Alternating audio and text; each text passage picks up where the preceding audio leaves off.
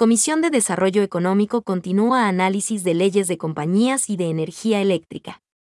Este miércoles, la Comisión de Desarrollo Económico, Productivo y la Microempresa recibió a representantes de la Universidad San Francisco y de la Superintendencia de Compañías, como parte del tratamiento del proyecto de reformas a la Ley de Compañías para la optimización e impulso empresarial y para el fomento de gobierno corporativo.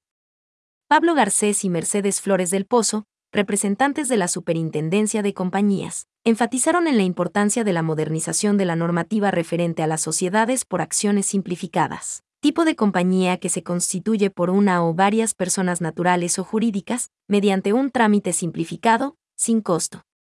De su lado, Oswaldo Santos, profesor de jurisprudencia de la Universidad San Francisco de Quito, mencionó que el objetivo del derecho societario se enmarca en dos objetivos la creación de vehículos empresariales efectivos y reducir los costos para operar. El presidente de la Comisión de Desarrollo Económico, Daniel Novoa Asim, agradeció los aportes al proyecto de reformas en materia societaria.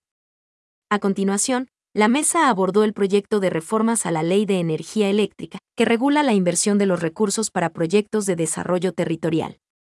En este contexto, el legislador Byron Maldonado planteó que los recursos de energía eléctrica sean administrados por los gobiernos autónomos descentralizados, por ser la representatividad de la gente, con el criterio de solidaridad, con lo cual se contribuirá al desarrollo del país.